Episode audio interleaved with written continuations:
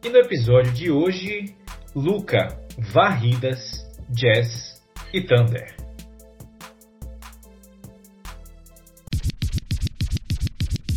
E também não tenho tanto a comentar porque eu tava tão excitado desses jogos que eu não tava prestando atenção.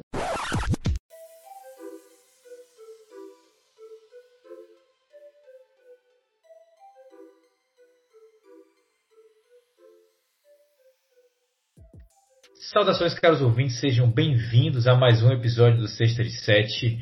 E o episódio de hoje é o nosso episódio número 65. Hoje é terça-feira, dia 25 de agosto de 2020.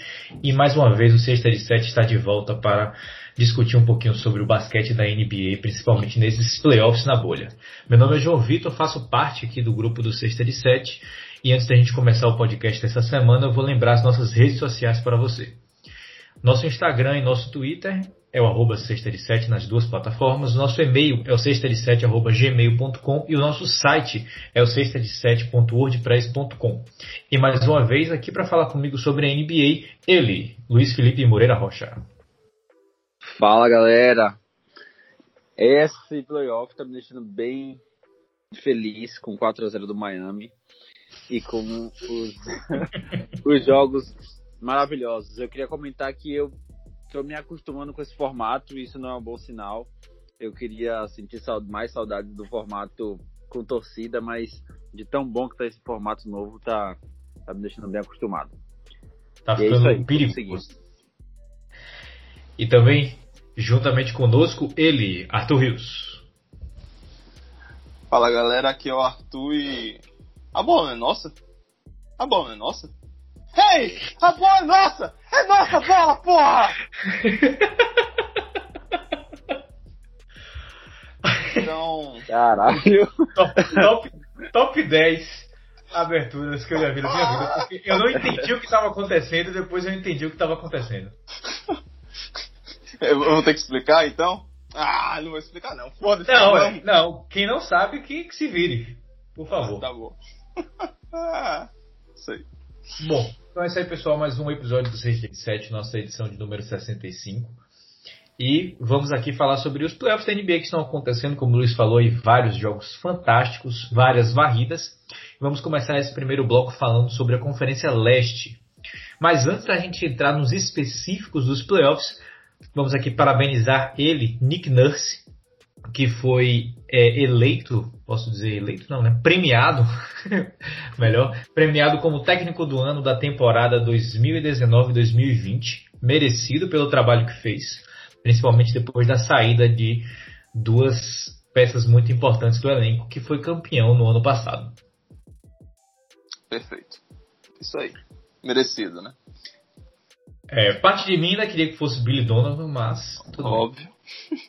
é, é, a gente discutiu isso bastante no, há dois episódios atrás, eu acho. Acho que foi hum, isso. Talvez. Por aí, dois ou três, sobre os prêmios, né? É.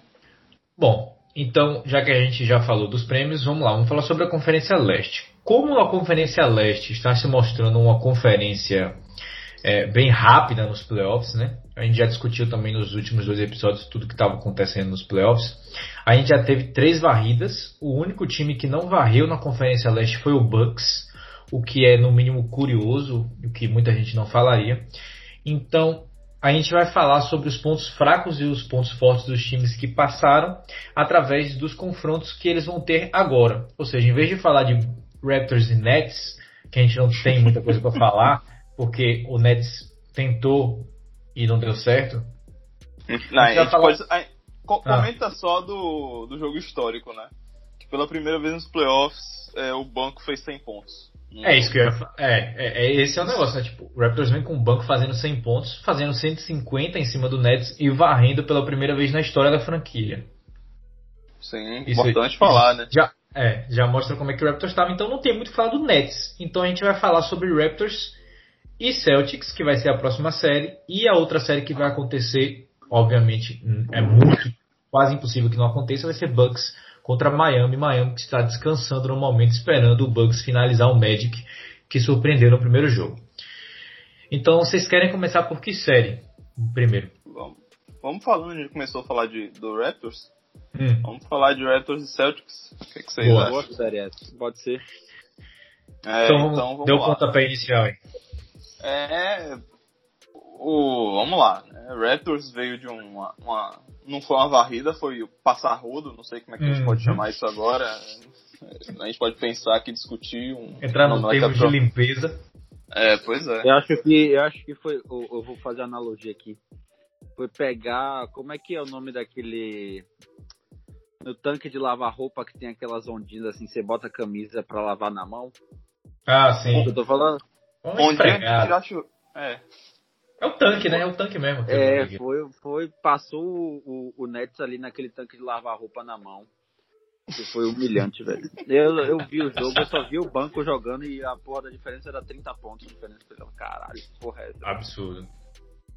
E tudo isso, né, lembrando, tudo bem que o pessoal tá metendo bola adoidado, né, é o dia absurdo, mas é a defesa, no final das contas, a- o, É. o, o cerne desse time é a defesa no final das contas, e, e é isso que é, o tempero principal pra mim nessa série contra o Celtics, né. O Celtics, então, tô, tô introduzindo, né, vamos lá, introduzir devagar. O Celtics tá vindo da, da avassaladora é, pa- pa- passagem pelo Philadelphia 76ers. A gente comentou bastante que Embiid precisava se impor, né? Pra Uhum. o, o Philadelphia ter alguma chance, e o Philadelphia não teve chance alguma. 4 a 0 É, é, o, o Celtics, além de ter mais talento, mais profundidade, é, simplesmente jogou melhor todos os jogos, em quase todos os momentos. É, então, mesmo com a fragilidade né, do garrafão, com certeza o Celtics mereceu dar a varrida. Né? E um trabalho muito interessante deles na defesa, que a gente já tinha comentado acho que no episódio passado, de, de tentar limitar ao máximo os, o- as posses de Embiid dentro do garrafão. Sempre tentando deixar ele naquele, na linha do poste baixo para o mid-range. Poste baixo até já é uma parte mais confortável para ele, mas deixando ele mais no mid-range. E para a defesa de Embiid, ele fez muito mais do que era esperado quando você é colocado numa situação desconfortável, porque ele estava é, é, botando muitos arremessos difíceis, arremessos que, por exemplo, a defesa do Celtics gostaria de que ele ficasse chutando fadeaway de mid-range a noite inteira, e ele fez isso. Só que a diferença é que ele estava colocando essas bolas dentro. Então, realmente, Embiid tentou fazer o que ele é, é, podia, mas realmente é, esse time do Philadelphia não tinha nenhum tipo de ajuda, né? E só pra gente não esquecer de falar, Philadelphia que já demitiu o, o, o técnico Brett Brown e o front office provavelmente vai passar por uma grande reforma, mas eu gostaria aqui de deixar minha defesa de que a- é, o Brett Brown fez o possível com o que tinha na mão dele, porque o, o elenco não foi montado por ele.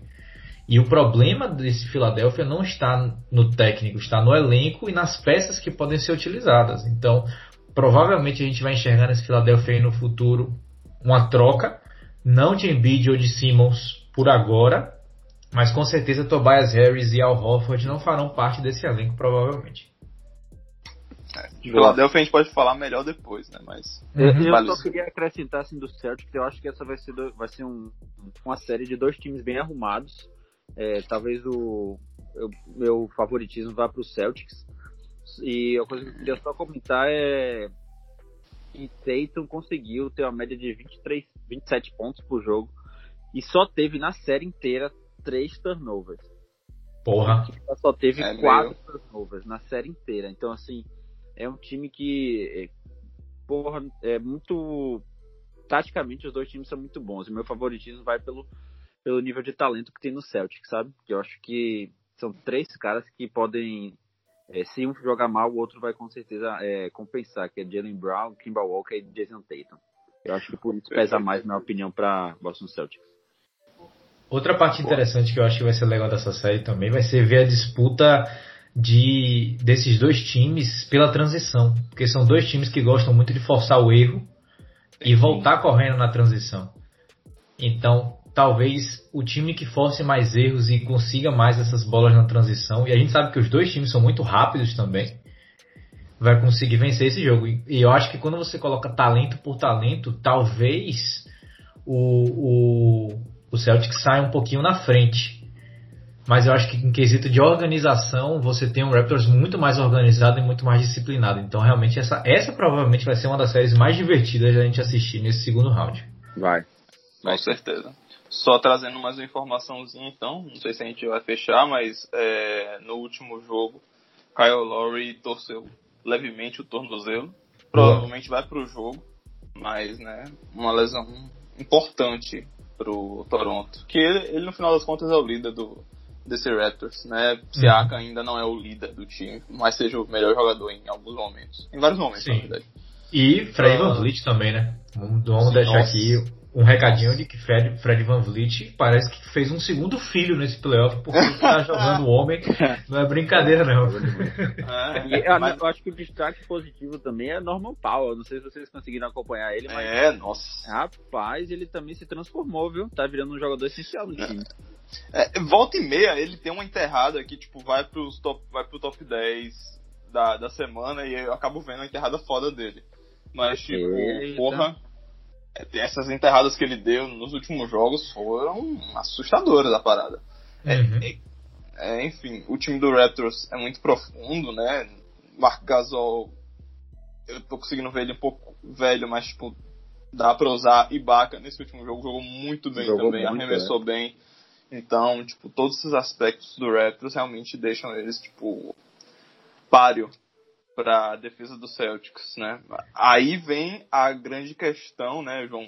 Vocês falaram da, defesa, da transição, como a defesa de transição vai ser importante para essa série, mas, cara, sinceramente, a... eu sempre fico me perguntando o tamanho, né? Porque no final das contas, o Raptors é mais alto do que o Celtics. E o grande problema do Celtics é a defesa de garrafão.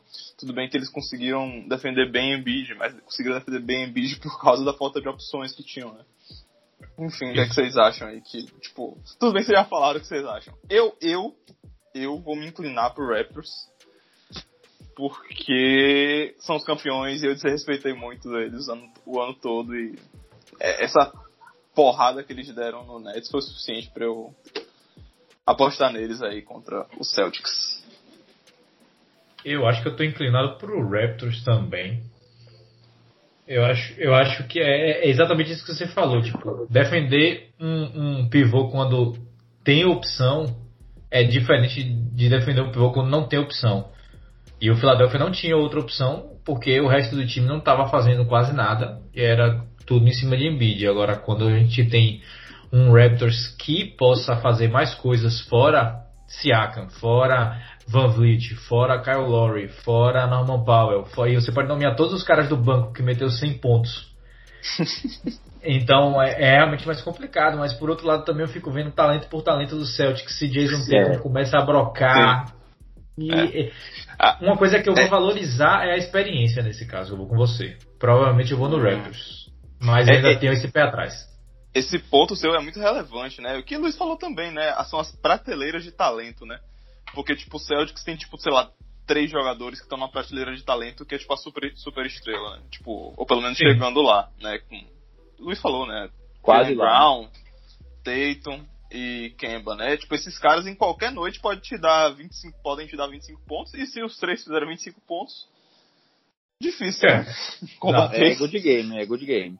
É, GG, exatamente. Mas, tipo, eu acho que no, o Raptors é, vai, vai conseguir defender pelo menos, sei lá, dois desse cara por noite. E talvez seja o suficiente. Enfim, a gente vai descobrir, né? É.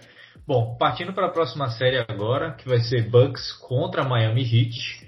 Peraí, peraí, peraí. Quer... Diga aí. Como assim, cara? Você não vai botar fé no Orlando Magic? Ah! Eu pensei que você queria falar mais do Raptors, porra. Eu ah, acredito não, chega. Raquel Putz. Eu acredito. Ai, não, eu tava brincando só. Ah, Olha, muito bom. Markel Fultz venceu seu primeiro jogo de playoff, viu? Não Chama, é. Não. Boa, pois é. Chama, tá agora vai. Agora o título vem. ah, tá bom. Vamos, vamos, lá, vamos né? começar por Miami, né? Que Miami já fechou a série, pelo menos. Isso, é. O Miami fechou a série. Rapaz. Fechou a série bem contra o Indiana. Muito bem. Mesmo no último jogo com Jimmy Butler saindo com um estiramento no ombro, acho que foi um estiramento né, que ele teve no ombro. Uhum. É, hum, Eu, eu, tenho pena, na verdade, do Indiana, porque o Indiana completo é um time muito, muito competitivo. Ele não teve a chance de mostrar o que ele era capaz de fazer. E pro Miami, na verdade, foi um grande jogo treino nos playoffs, na minha opinião. É, também senti isso. Na verdade, eu acho que é, é, fez falta, muita falta, o Sabonis no Indiana. É, tanto ofensivamente quanto defensivamente. E Miles Turner não entrou pra, no playoff com personalidade de playoff. Na verdade, ele vem decaindo nos últimos anos. Uhum. E aí foi um prato feito para Ban. E, e como o Miles Leonard não está entrando por alguma questão com o Spolstra, entrou o Linick no lugar dele, que também se aproveitou por ser um jogador um pouco mais de perímetro, aproveitou o espaço e conseguiu se, se sair bem ofensivamente. É, fora isso, eu vi que teve um, uma estratégia muito boa do Spolstra, não sei se vocês conseguiram acompanhar, que foram dos últimos quartos que ele botou a, a, a lineup mais velha, né, mais veterana, para fechar os quartos com Dredd, Jimmy Butler, é, Jay Crowder, é, Igodala e Iban. Só Ban mais novo, né? E aí, é, dando, tendo um pouco mais de experiência para saber fechar os jogos que estavam mais ou menos garantidos, né? Com a liderança, para não perder aquela liderança em pontos. E isso foi bom porque na temporada regular ele fez justamente o contrário, talvez para dar experiência e o Miami é o pior time em, em, em, perder lideranças, né, na temporada regular desse ano. Acho que foram 20 que a gente que o Miami liderou por mais de do, é, dois dígitos e perdeu, acabou perdendo. Então essa estratégia foi bem pensada, é, agora que tá valendo o título, né, tá valendo a correria dos playoffs, e acho que encaixou legal no, com o Indiana. É, muito bem. Uh, eu queria comentar uma coisa do Pacers, você já falou tudo do Pacers, perfeitamente. A única que você não falou é que eu quero elogiar Malcolm Brogdon. Tá. Ah, é. Inteligente. Puta que pariu. Que, que, que coisa, é. né? O Oladipo ficou na. É, sabe, tipo, a gente não sabe o quanto tá incomodando né, a lesão. Exato, eu acho que tá incomodando é. muito. Então isso que tá, tipo, deixando ele nesse nível um pouco abaixo.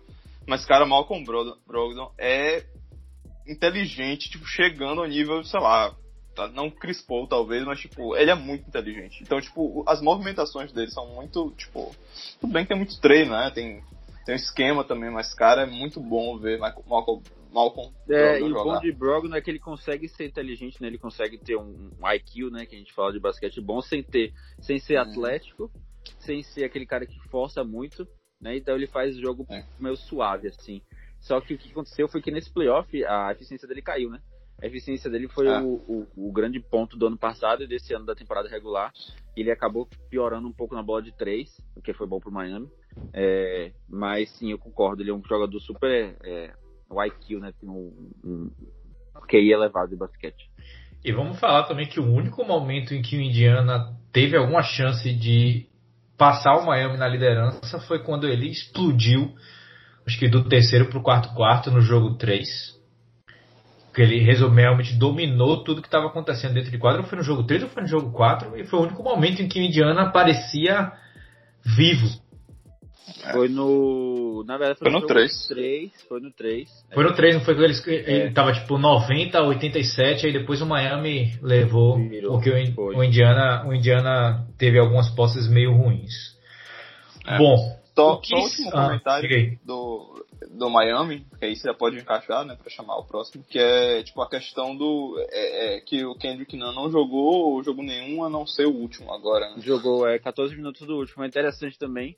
É, eu li um pouco sobre isso. O Nunn ele não jogou, pelo que se comentou aí, por conta que ele teve Covid é, e depois ele teve que sair da bolha para resolver alguns problemas não relacionados ao Covid, não relacionados ao basquete e acabou perdendo o ritmo. Foi ruim, né? Pior do que o esperado dentro do, do jogo de, de regular, né? Dentro da bolha. Uhum. E, e aí a escolha de exposto de colocar ele é, no banco e, e começar com o Goran é, que foi super acertado. Dragic foi o melhor jogador Sim. do playoff. É, disparado, o Butler começou super bem, mas oscilou. é, ah, boa. Eu adoro que você quer falar que Dragic foi o melhor jogador da série, mas você fala do playoff. Dos playoffs, exatamente. ah, desculpa, tá Não é nem do Miami, né? É Não, é do playoff. Puxei asinha pra mim, foi mal. É, É, mas tá vocês não falaram nada, tá faltando uma coisa de vocês comentarem. Eu ri. Não, outra coisa ainda, fora, fora Dragic, outra coisa que não foi comentada ainda. Ah, lá vem Duncan Robinson. Não, Ah, tá. Ok. não, não é Duncan Robinson. Diga. Hero? TJ Warren não apareceu, hein? Ah, mas isso é lógico. Ah, TJ, é, bolha TJ Warren, é, é, All Team, é, Bubble, Bubble NBA, é, É. comeu poeira, hein? é, mas vamos falar, né? Porque, tipo, Ah. troca. É, Jimmy Butler tá marcando ele. Aí troca e tá Iguodala nele. Aí troca e tá Jay Crowder. Aí o cara se fudeu mesmo, né? Aí tem que falar. Fazer o quê, né? É. Enfim, é isso aí, vamos falar do Bucks. É, vamos partir pro Bucks. Gostaria primeiramente de parabenizar quem assistiu qualquer jogo que não seja o primeiro jogo que o Bucks perdeu. Porque Puta é que pariu. difícil. É difícil. E olha que eu só assisti o primeiro jogo porque eu recebi a notificação da ESPN dizendo que o Bucks estava perdendo no halftime. Aí eu falei, putz, tenho que assistir. E aí a gente comentou o que aconteceu nesse primeiro jogo do Bucks contra o Magic no podcast passado, então você pode conferir lá. Mas o que, que aconteceu depois? O Bucks foi o Bucks e ponto final. O que que o que, que a gente pode esperar para essa série de Miami contra o Bucks? O Miami é, obviamente, o, o a zebra da, da, da parada, né? É o azarão, porque o Bucks é o melhor time da NBA, a gente não pode negar isso. Então, o Miami vai ter uma grande missão que é parar Yannis Antetokounmpo e escolher quem vai chutar de três pontos, assim como fez o Magic. O Magic escolheu durante o primeiro jogo quem ia chutar. Então foi é, George Hill vai chutar? Não, porque ele tem 50% na bola de três pontos. Ele é o líder de aproveitamento de três pontos na liga. Então quem vai chutar, na verdade, vai ser o cara que chuta 35% que vem do banco. Então você vai ter que forçar os chutadores ruins a chutarem e cortar essa transição do, do Antetokounmpo. E aí vai vir aquele negócio, barreira de Antetokounmpo. De novo. E do outro lado é tentar massacrar o, o, o Bucks do jeito que eles mais deixam, que é o quê? A bola de três pontos, porque eles travam o garrafão e convidam você a chutar três pontos.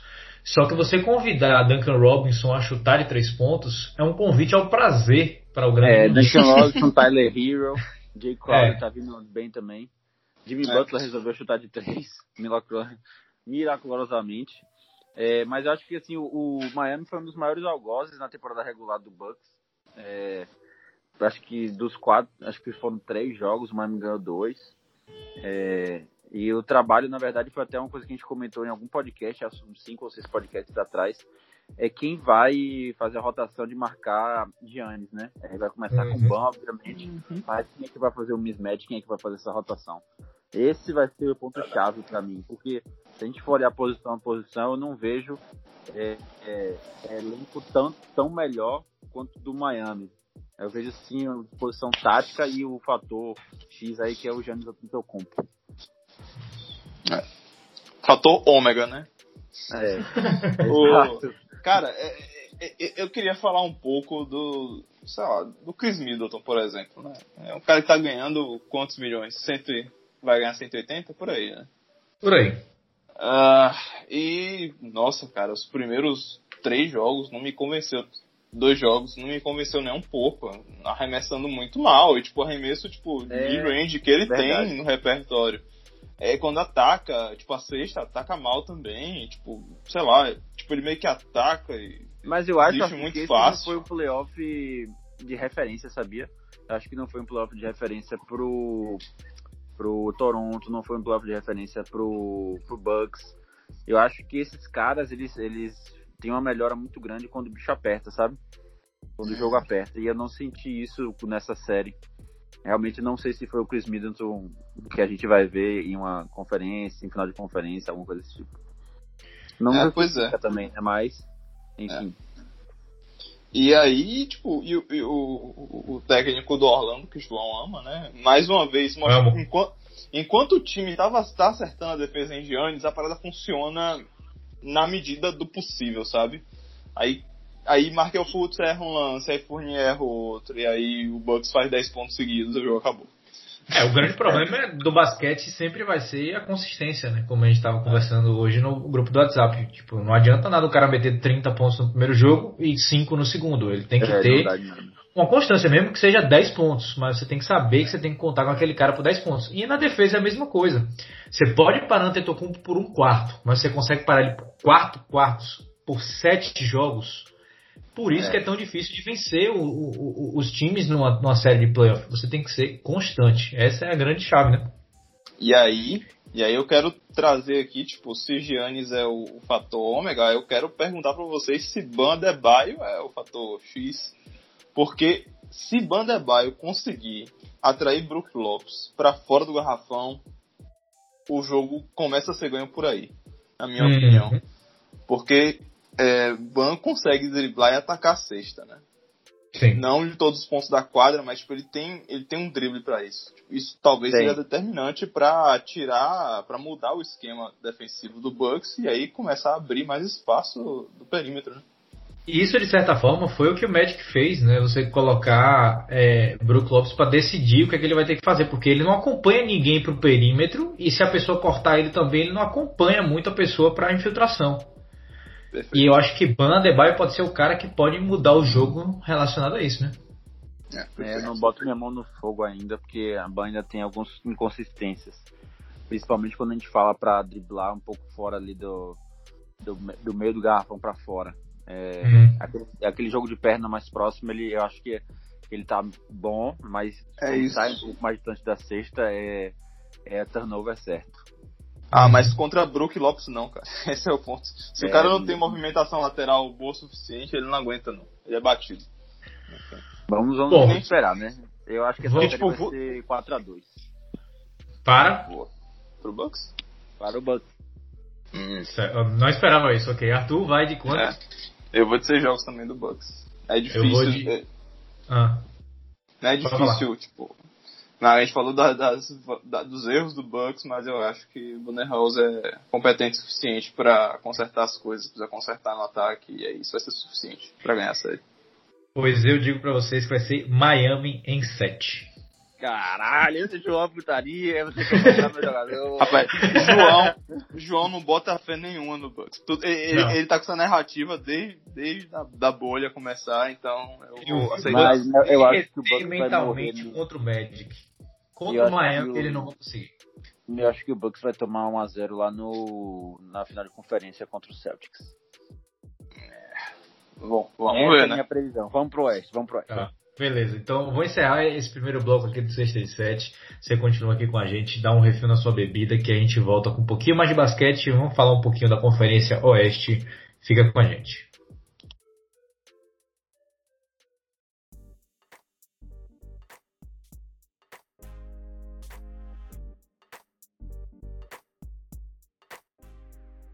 Voltando agora então para a Conferência Oeste.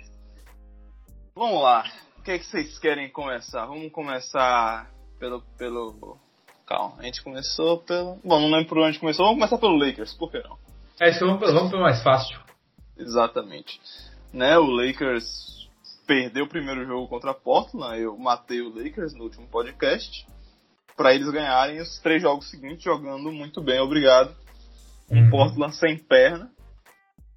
É, e o Lakers voando na medida do possível, né? Alguns probleminhas aqui e ali, mas Lillard machucou o dedo no jogo 3, e aí ontem no jogo 4, né, machucou a, o joelho. Isso. E João tá, o João vai trazer a breaking news agora sobre essa série. Mas o Lakers está bem encaminhado para a próxima fase dos playoffs. Bom, então vamos lá, né? Lillard que jogou com o dedo deslocado, né? Ele colocou o dedo no lugar, colocou uma bandagem lá e conseguiu jogar, não vai voltar para o jogo 5, né? Que a gente vai ter, que provavelmente vai ser o jogo final dessa série, porque ele torceu o joelho e obviamente o Portland sabe de que o futuro da franquia é muito mais importante do que uma chance de vencer um jogo contra o Lakers numa série que eles não vão ganhar. Como o Arthur falou perfeitamente, o Portland está cansado. Era uma coisa que, se eu não me engano, a gente já tinha comentado aqui, mas que a maioria da mídia já estava comentando, que era o grande problema era o a carga que esse Portland estava levando desde o início da bolha, que eles lutaram para chegar nessa vaga. Eles tiveram dois dias de descanso depois de um mata-mata contra o Grizzlies e entra num ciclo em que boa parte dos jogadores deles também estavam voltando de lesão, Zé Collins e Nurkic. Então você tem um time que simplesmente ficou cansado e, e realmente eu pensei de que não fosse pesar tanto, porque querendo ou não são atletas super atletas, né? Mas pesou bastante e nesse último jogo foi quando a gente viu realmente de que não tinha jeito, porque o, o Lakers abriu 16 a 0, se eu não me engano, e, e o jogo acabou com 3 minutos, porque o, o Portland realmente não tinha perna mais para poder encarar esse Lakers. É, esse, é. jogo, esse último jogo foi realmente é, incrível de, de bom como o Lakers jogou, né? Acho que bateu o recorde de pontos em, em, de bolas de 3 na, no intervalo. Fez 80 pontos no intervalo. Então, tipo assim, tudo deu certo, né? tudo caiu. É, e o, acompanhando, assim, o, o Portland não é um time ruim, mas não tem armas contra as grandes armas do Lakers, né? Não tem alguém que faça é, páreo a Anthony Davis e a LeBron James.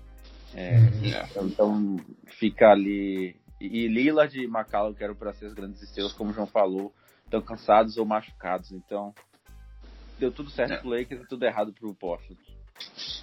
É, uma coisa que eu queria comentar só é questão do. A galera chorando com as faltas, que estão apitando tudo pro Lakers nada pro Porto. Um pouco. Um pouco. Alguns lances são questionados. Estão errando mais para um lado do que o outro, talvez. Talvez não, mas tipo, o que a gente tem que olhar é que tipo, o Lakers ataca a sexta literalmente, tipo, bola assim, jogada assim, jogada não. Jogada assim, jogada não. E tá, tá martelando, martelando, martelando, martelando. Então a juizada apita mesmo. Essas, a, a, o juiz recompensa, né, a, a agressividade do time pra sexta. Uhum. Né? E outra coisa é a questão dos rebotes ofensivos. Né? No final das contas, o Portland não conseguiu colocar uma lineup alta. Tentou, né? Tentou usar Whiteside, Nurkic, é... Nurkic e o outro menino que eu esqueço o nome sempre, mas que Anthony Davis limpava sempre. Né? Gabriel. Gabriel, pois é, enfim. E aí no final das contas o Lakers ficou é, na série com, 8, com 55 rebotes ofensivos até agora, né? Ainda falta um jogo. Ah, merda. Então, é, é, em quatro jogos é meio absurdo essa quantidade, né? O Portland tá com 39, enfim, né? É, é muita coisa também, é porque tem muita posse de bola, né? Uhum. O, pace de, o pace dessa série ficou com quanto? 99 de pace. Puta que pariu. É quase Rockets, então. Uh, então, é, sobre, é isso. Infelizmente, o Portland, mais uma vez, vai cair mais cedo do que deveria pela quantidade de talento que eles têm.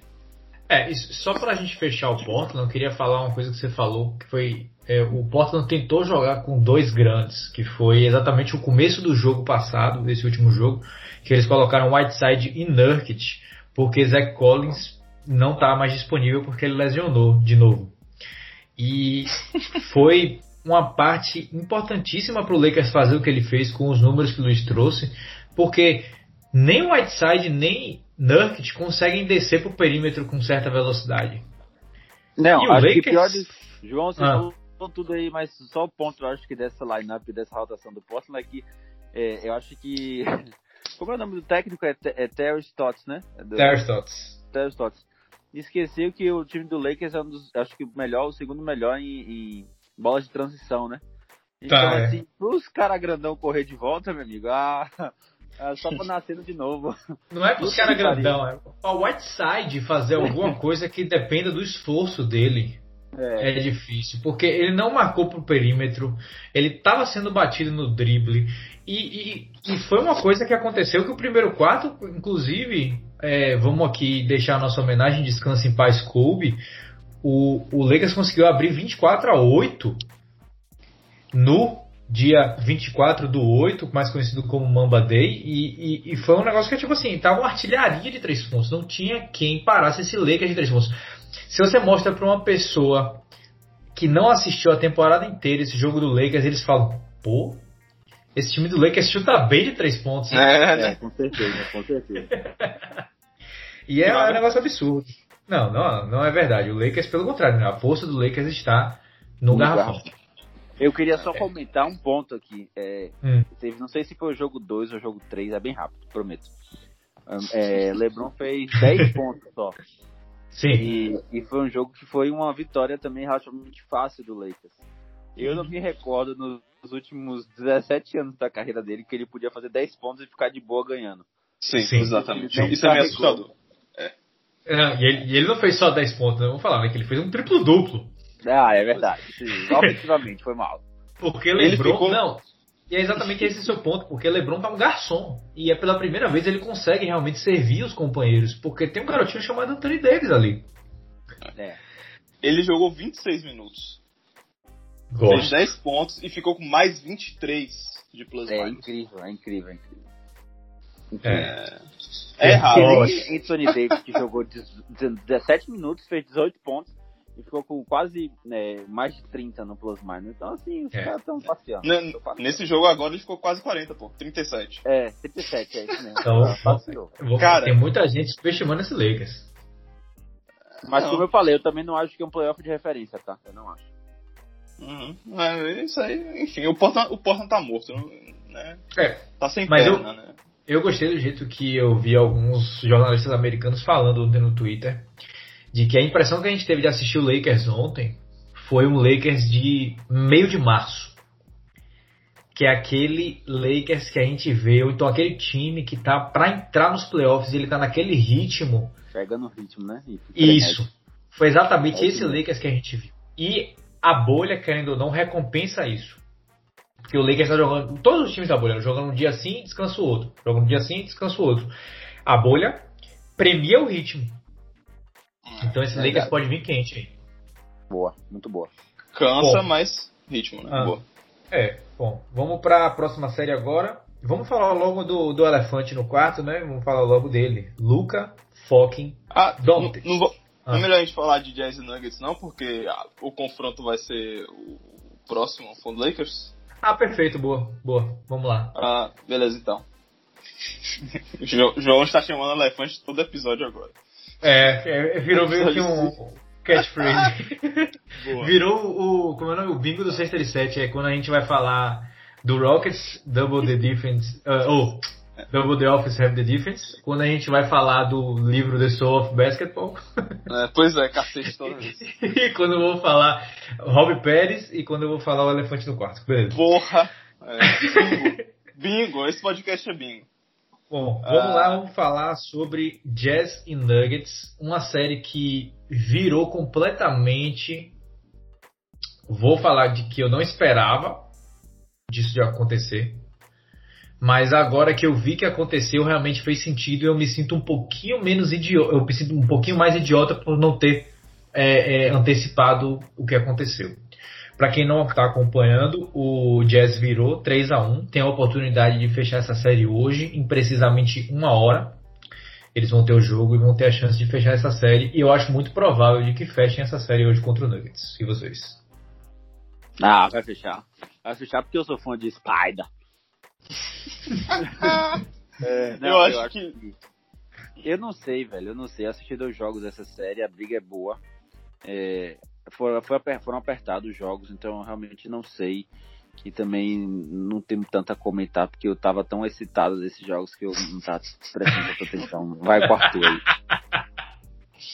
Ah, então, essa pra mim foi a melhor série desses playoffs até certo ponto. É, Depois do jogo 2 eu tava muito curioso pra saber como ia desenrolar tudo, né? O último podcast a gente gravou é, depois do jogo 2, né? Uhum. É, então, naquele ponto tava empatado a série, mas o Jazz estava muito dominante. É, é, tipo, comentando mais uma vez aquela twist horns, né, que eles estavam fazendo o tempo todo, estava funcionando o tempo todo. E, e aí, que no jogo 3, o Jazz não repetiu, não fez uma jogada seguida, tipo, não fez, tipo, jogadas seguidas ao mesmo, na mesma, tipo, na sequência, sabe? Fez uma jogada, depois fez outra, depois repetiu, enfim, tipo, fez o Denver ficar é, tentando apostar o tempo todo, e aí foi uma lavada daquelas Sim. que é, Mitchell descansou o último quarto inteiro.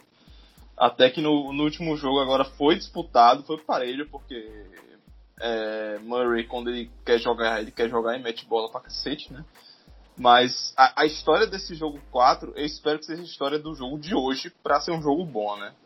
Que é o, o Jokic é, jogando bem lá dentro e conseguir minimamente conter Gobert, porque está sendo inacreditável Gobert dominando o Jokic no, no lado ofensivo. Não porque Jokic sabe defender, é, tipo, né? Não, a surpresa não é que Jokic está sendo batido, mas que o Gobert está batendo ele o tempo todo. Sim. E aí eu vou trazer um número que eu ia trazer na hora que eu falasse, mas já que você já trouxe exatamente, vou só dar um contexto, né, do, do Horns, mais uma vez a gente falar. Que é exatamente quando você tem um armador alinhado com a cesta na linha de três pontos, ele está no meio da quadra, e aí você sobe, normalmente você sobe com os dois pivôs que você tem, né, o 4 e o 5, um de cada lado desse armador, e ele vai escolher para que lado ele vai para poder fazer um pick and roll né? Então você tem a oportunidade de fazer um pick and roll dos dois lados e o outro lado pode abrir com um chutador de três pontos, como eles fazem com o Joe Ingles. E aí isso leva exatamente ao ponto que eu quero fazer agora com um número muito interessante que eu vi hoje. Colocar Jokic no pick and roll está sendo o sucesso do, do Jazz nessa série. Como o Arthur falou, até Gobert tá batendo ele. Quem dirá Donovan Mitchell? E aí eu trago esse número. Pontos por posse é uma, uma, uma estatística bastante utilizada para poder a gente ver a eficiência de um, de um, de um, uma jogada, de um jogador, de alguma coisa assim. Qualquer coisa acima de um ponto por posse já é algo interessante. Acima de 1.2 pontos por posse, a gente já está falando do nível de uma, uma viagem para o, o, o, a, a linha de lance livre. E aí eu trago um número agora. 1.348, ou seja, 1.4 quase, pontos por posse é o que JJ Redick produz quando ele está livre na linha de três pontos. Um chute livre de JJ Redick na linha de três pontos é quase 1.4 pontos por posse.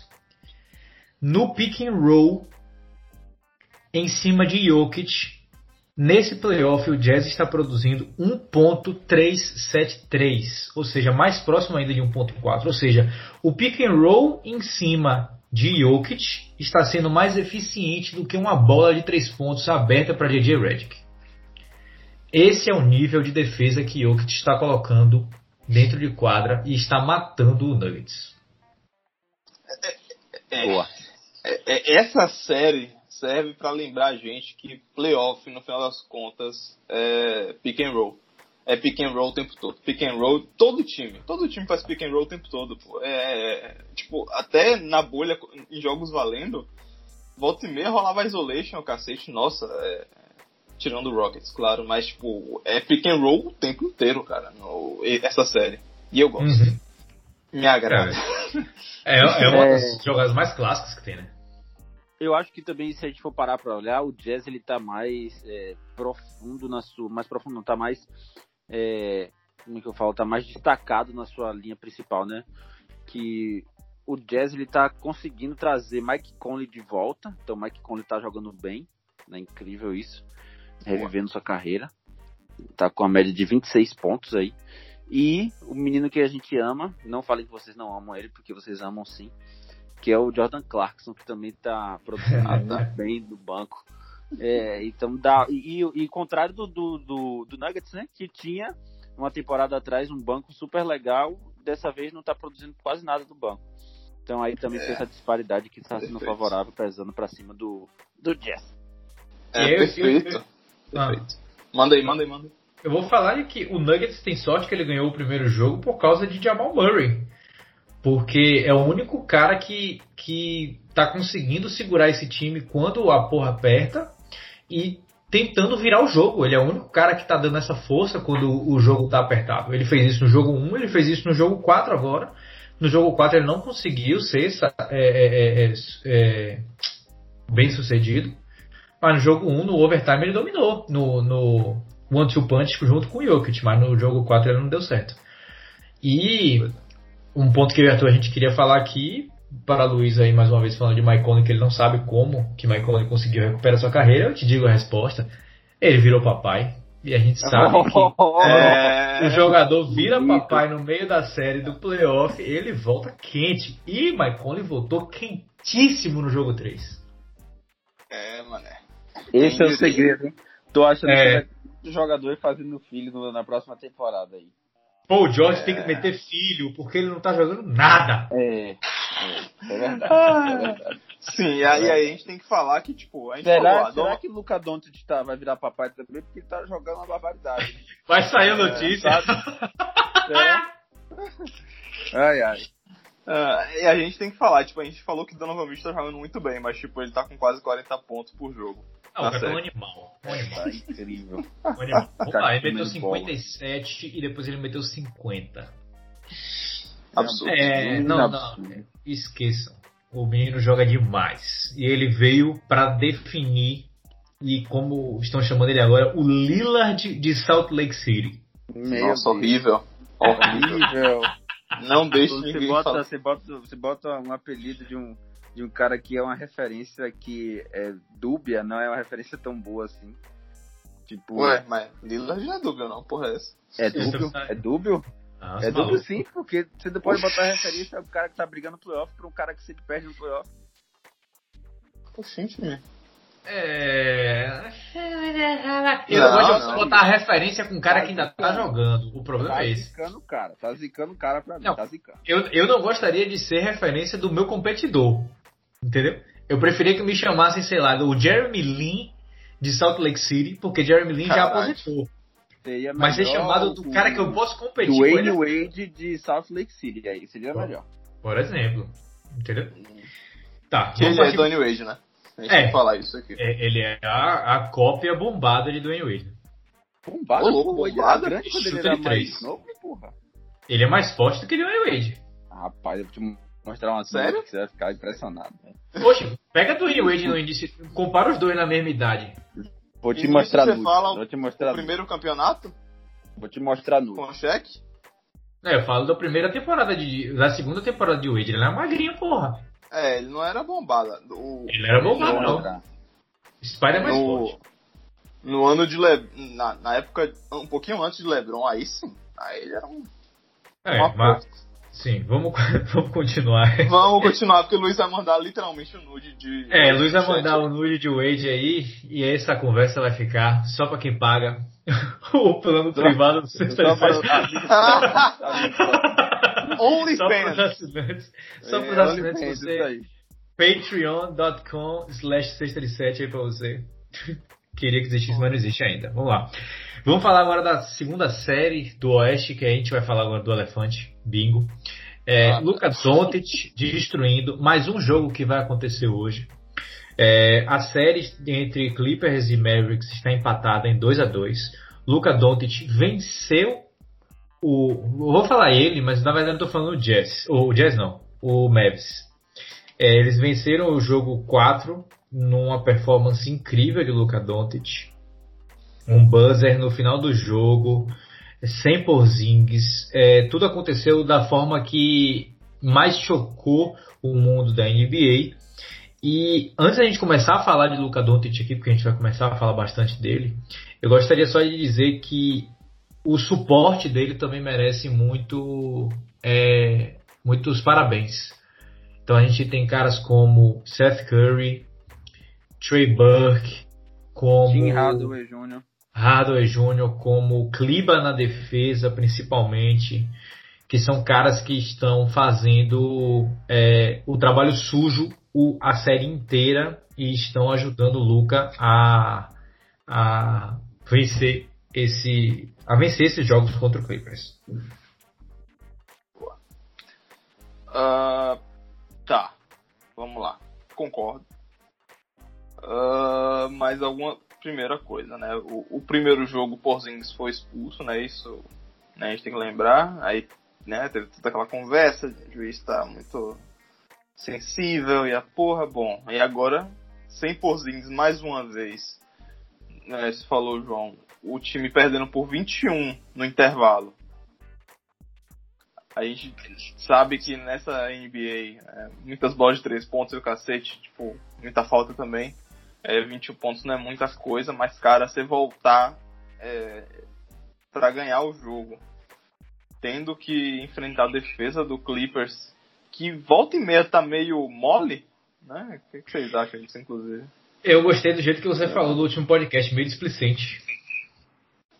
Cara, eu nem diria displicente, porque, tipo, eles estavam displicentes, Doc brigou, brigou e tipo, melhorou bastante a questão da disciplina.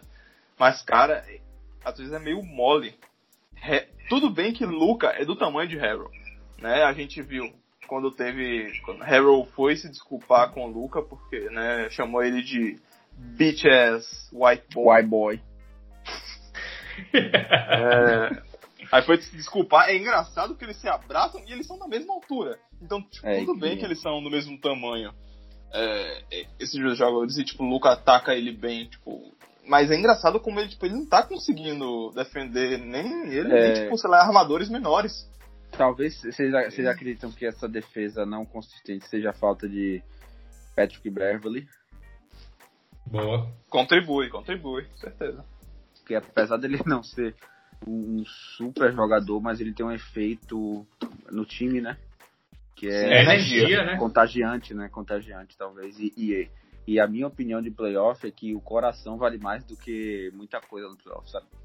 E às vezes falta. É, enfim, eu acho que Paul George é uma bosta. É. É, tem que falar isso aí, tem que falar isso aí. Paul George está uma bosta. Uma bosta. more, more like PG 13%, né? É. é. Ele, ele é eu, ele se auto-apelidou. Todo, eu assisti o jogo todo do, desse, hum. desse último jogo. E Pedi começou bem pra caralho. Ele começou metendo bola. Eu falei, fudeu. Porra, esse jogo aí não vai dar pro, pro Mavs não, porque pedir vai vir quente. No segundo, terceiro e quarto quarto, eu não vi Paul George. Não vi. Ele fez, ele fez sete ou foi nove pontos no primeiro quarto e não fez mais nada, né? Nada. Sumiu, desapareceu. E, Tomou Dorinho. E, e vamos falar só que, tipo assim, a gente ouve muitas críticas com o Paul George, mas a gente nunca tinha nada comprovando, né? Aí Arthur me mandou ontem um, um tweet do Basketball Reference é, exatamente destacando esses números do, das estatísticas avançadas para Paul George. E é exatamente o net rate, vamos falar, né? É o rating ofensivo menos o rating defensivo, o quanto ele produz no ataque, menos o quanto ele produz na defesa, e ele não tem uma produção positiva desde o que? 2000 e 2000 quanto? 2015? Sim, é desde. Desde a época do desde... Indiana. Exatamente. Desde o Indiana ele desde não Lance. produz. É, desde, desde Lance Stevenson, ele não produz positivamente nos playoffs. E agora nos Clippers, a produção dele é zero. Ou seja, ele não está produzindo nem bem e nem mal. É como se ele não estivesse em quadra quando ele está em quadra. E quando a gente está falando de um jogador, contrato máximo, é, defensor, two-way player, chutador de três pontos, all-star, o cara está dentro de quadra e a produção dele ser irrelevante é um absurdo. É. Ponto final. Pois é, é isso aí.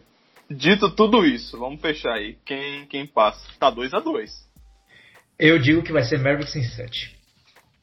Cara, eu sou um fã do Mavericks. eu sou um fã do futuro da NBA, então eu sou fã do Jazz e sou fã do Mavericks.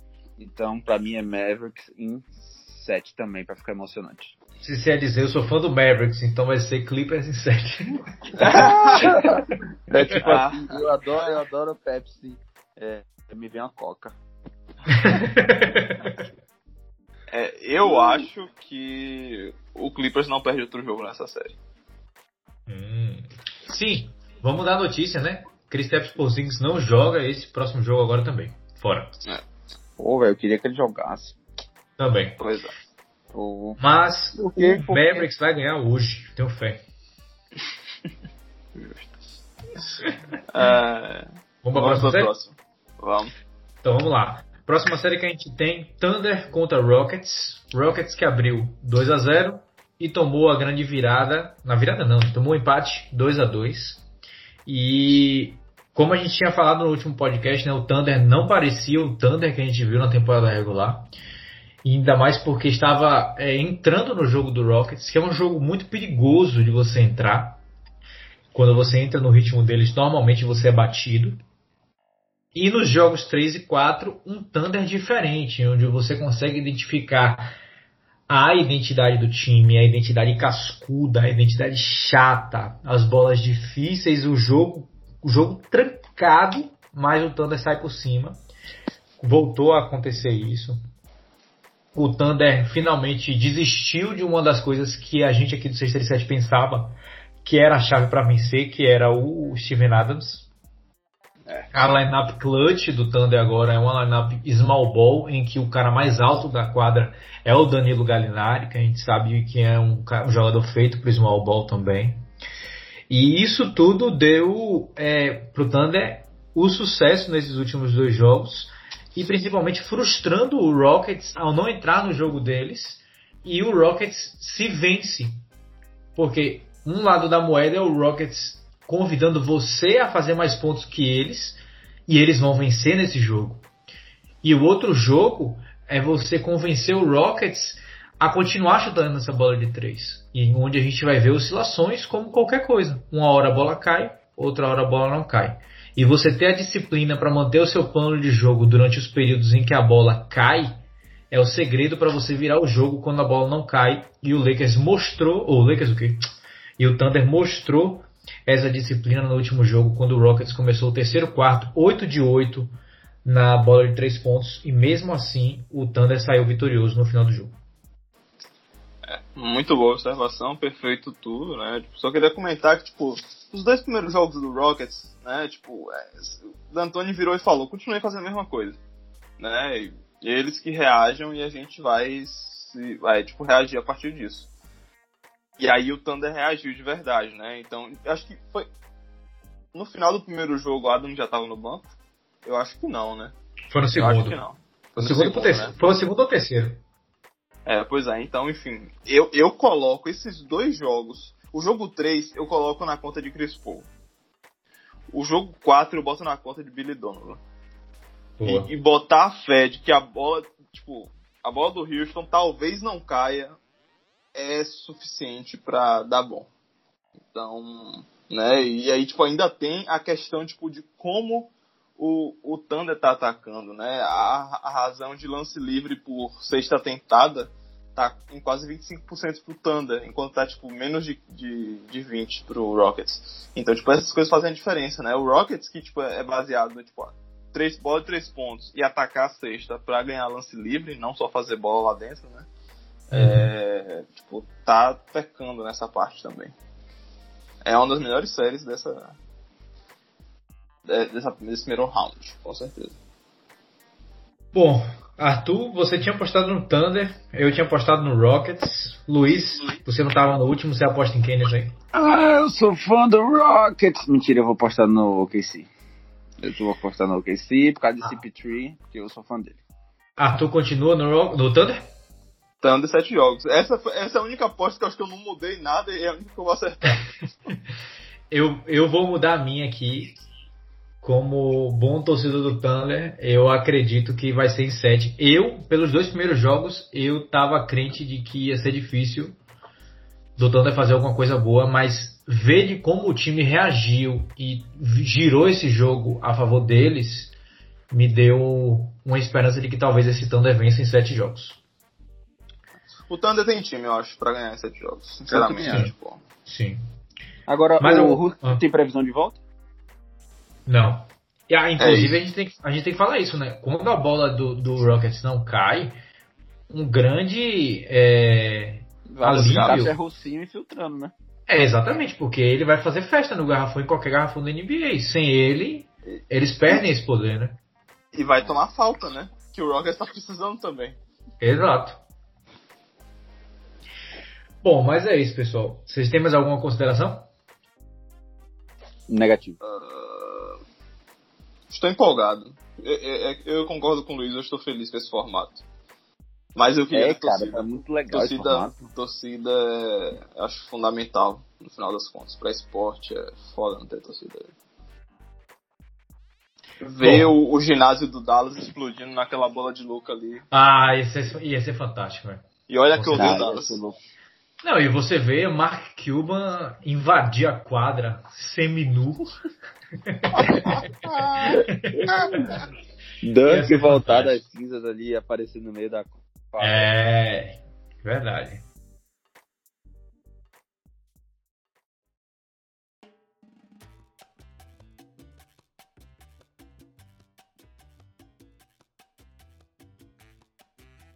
Bom, então é isso aí, pessoal. Vou encerrar o podcast do 637, nossa edição de número 65 por aqui.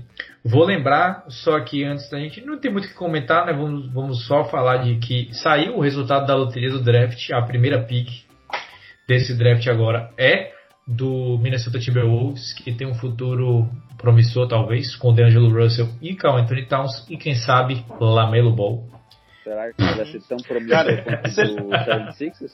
Cara, se eles não, se eles não draftarem Lamelo, se eles draftarem, sei lá, Wiseman, nossa, puta que pariu, os caras se livraram de, de Wiggins, aí vai pegar outro cara que tem que trabalhar tudo do começo. Puta que pariu. É, é exatamente. Bom. É. Então vou lembrar aqui as nossas redes sociais, arroba 637 no Instagram e no Twitter. Nosso site é o 637.wordpress.com e o nosso e-mail é o 637.gmail.com. Muito obrigado a você que ouviu o episódio até aqui e até o próximo episódio. Luiz? Aquele abraço, gente, esse novo formato aí. Super excitante jogos também. Uma pena que o playoff vai, vai avançando e menos jogos aparecem, né? Mas os jogos tendem a ser melhores. E vamos seguindo aí. Aquele abraço. Arthur? Valeu, pessoal. Até semana que vem. E hype. Muito hype. Vamos nessa. Aquele abraço.